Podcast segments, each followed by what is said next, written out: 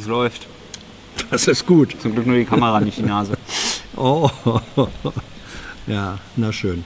Ähm, es läuft gut für, für den Klimaschutz. Nicht? Frau Schulze hat heute Morgen eine extra Pressekonferenz gegeben, Mhm. weil das Bundeskabinett Ja. das Klimaschutzgesetz jetzt verabschiedet hat. Also der Entwurf der Regierung zum Klimaschutzgesetz Richtig. geht jetzt ins Parlament. Ja, stimmt. Da kann dann die CSU noch ein bisschen ja. dran rumschrauben im Parlament. Ja, ja, ja. Wird also einfach noch besser. Und warum ist das ein toller Tag fürs Klima? Weiß ich nicht. Weil?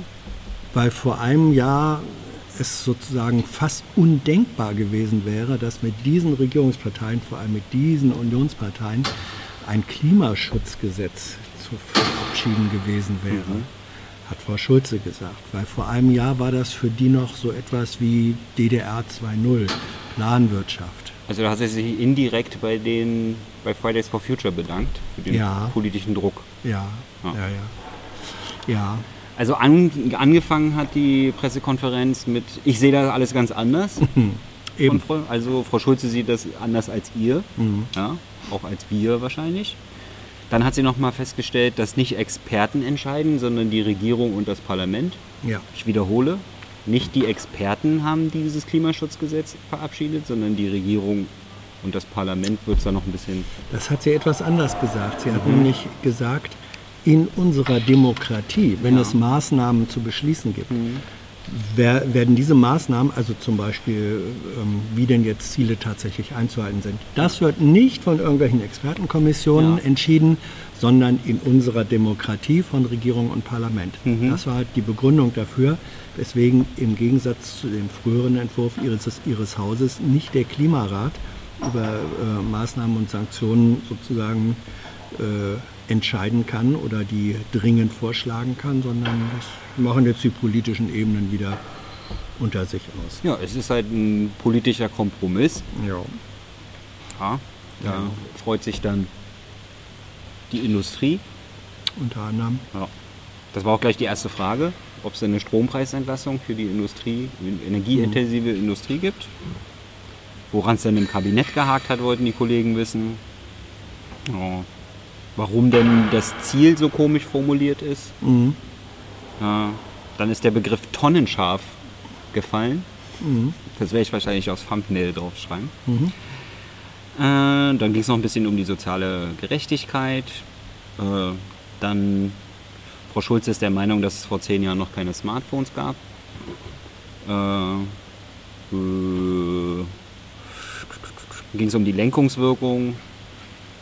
Ja, Ja, die also Rolle der eine Klimakanzlerin. Eine der zentralen Fragen ist natürlich nach wie vor, ähm, warum der Einstiegspreis pro Tonne CO2 bei diesen lächerlichen 10 Euro liegt und nicht, wie Schulze selber noch gefordert hatte, bei 35.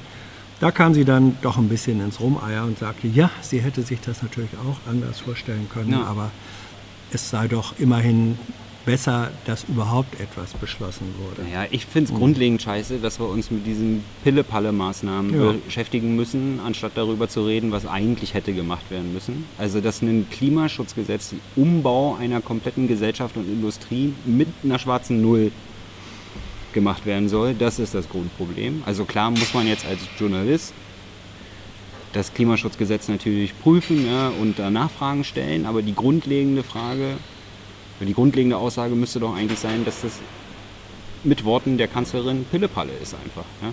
Ja, aber auch mit Worten der Kanzlerin mehr Weil war nicht wie lange gibt es in Schweden ne? schon eine CO2-Steuer? Wie hoch ist die? Und ist Schweden schon deswegen komplett treibhausgasneutral? Nee. Ja? Also, also über die Aus, klar machen wir das gerne, über die Details der CO2-Bepreisung dann sprechen, aber Ja. das ist ja nicht, ist, da kommt ja eigentlich eine Frage, die davor hätte gestellt werden müssen. Ja. Aber halt nicht mit dieser Regierung. ja, das war also die Sonderpressekonferenz von Frau Schulze. Extrablatt. Extrablatt. Extra, Extrablatt, Extrablatt. Sie findet es alle ganz, alles ganz toll. Andere finden nicht alles ganz toll. Mhm. Danach kam, was wir auch immer toll finden, willst du noch was sagen? Mit? Nö. Nö. Danach kam die Regierungspressekonferenz.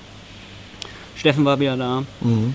Ja, also die Pressekonferenz ist aus dem Dämmerzustand erwacht, könnte man auch sagen.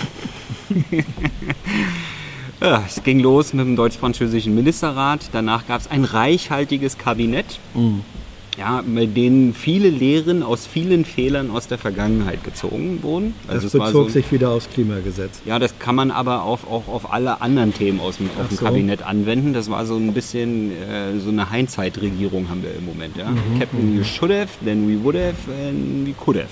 Ja? Schönen Gruß an die Softpark-Freunde.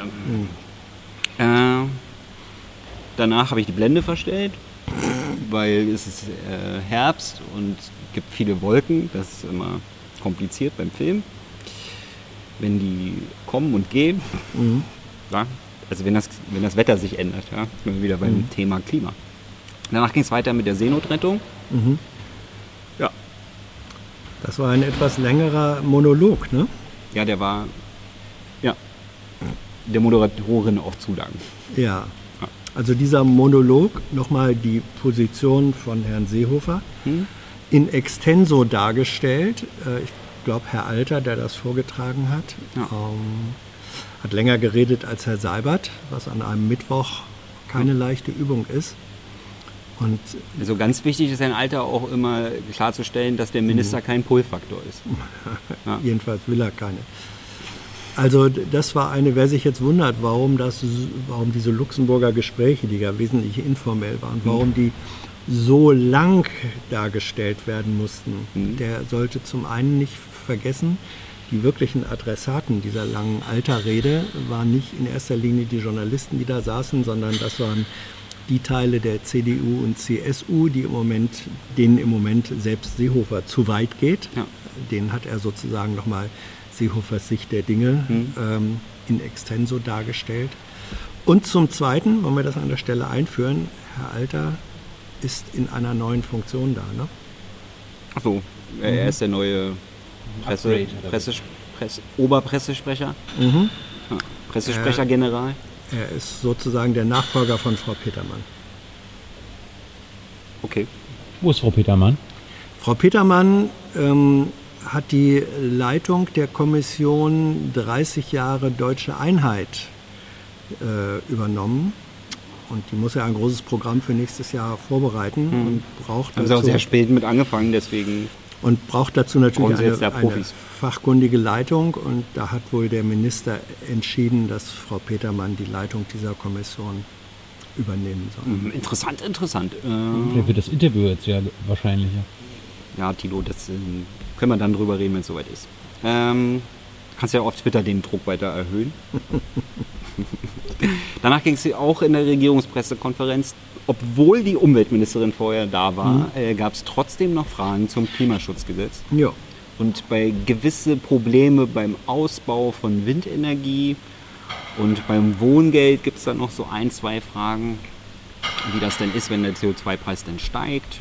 Und dann die entscheidende Frage, äh, wie denn die Bundesregierung auf die Idee kommt, mit den Aktionen die Klimaschutzziele zu erreichen. Ja.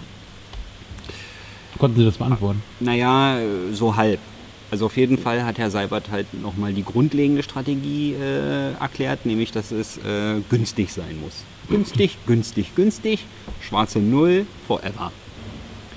Und er hat darauf hingewiesen, dass nirgendwo in der Welt so sehr ähm, Bewunderung, nein, dass nirgendwo in der Welt ein, ein Ja, solch ist, ja- strenges Regime Zeigen Sie mir ein Land, das war auch Ja, da- genau, die.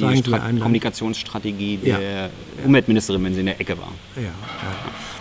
Äh, Also Deutschland ist einfach vorbildlich, was, das, was die Einführung solcher Gesetze zum Klimaschutz angeht. Dann ging es weiter mit dem Brexit und der Bojo-Clown äh, plappert da vertrauliche Gesprächsinfos raus. Mhm. Ja, den, aber auf die Planke begibt sich Herr Seibert natürlich nicht. Ne? Beziehungsweise am Ende dann schon. Ja, so ein bisschen. Ja. Dann ging es weiter mit den geheimen Gesprächen des Pinocchio-Ministers Andreas Scheuer mit den Mautfirmen. Ja?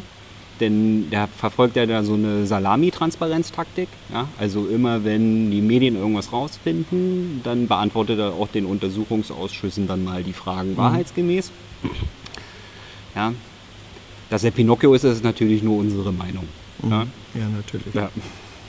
Und die Wahrheit Und das ist Gute ja, ist, dass die ja, Sprecher, okay, dass ja. Mhm. sämtliche Sprecher heute äh, leider nicht die Frage beantworten konnten, wie das denn normalerweise mit der Dokumentation von Ministergesprächen läuft. Ja, weil es ja so ist, äh, zur Wahrheit gehört ja, dass es in Wahrheit offenbar keine Akten gibt im Ministerium. Ja, wenn man denen da die- 25% Rendite über den Daumen verspricht, da sollte man auch nicht mitschreiben lassen. ne? Ja, ja, ja. Aber normalerweise, ich meine, das, das waren ja Spitzengespräche. Minister mit den Ja, Spitzen mit dieser Spitzenrenditen wurden da versprochen. Minister mit den, mit den Spitzen der privaten Mautfirmen haben gesprochen.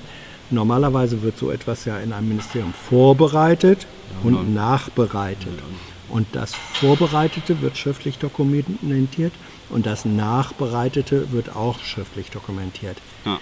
In diesem Fall bei diesen Spitzengesprächen nichts. Also jeder Nichts Baustellenbesuch des Ministers wird dort dokumentiert, Ja. aber solche Gespräche nicht.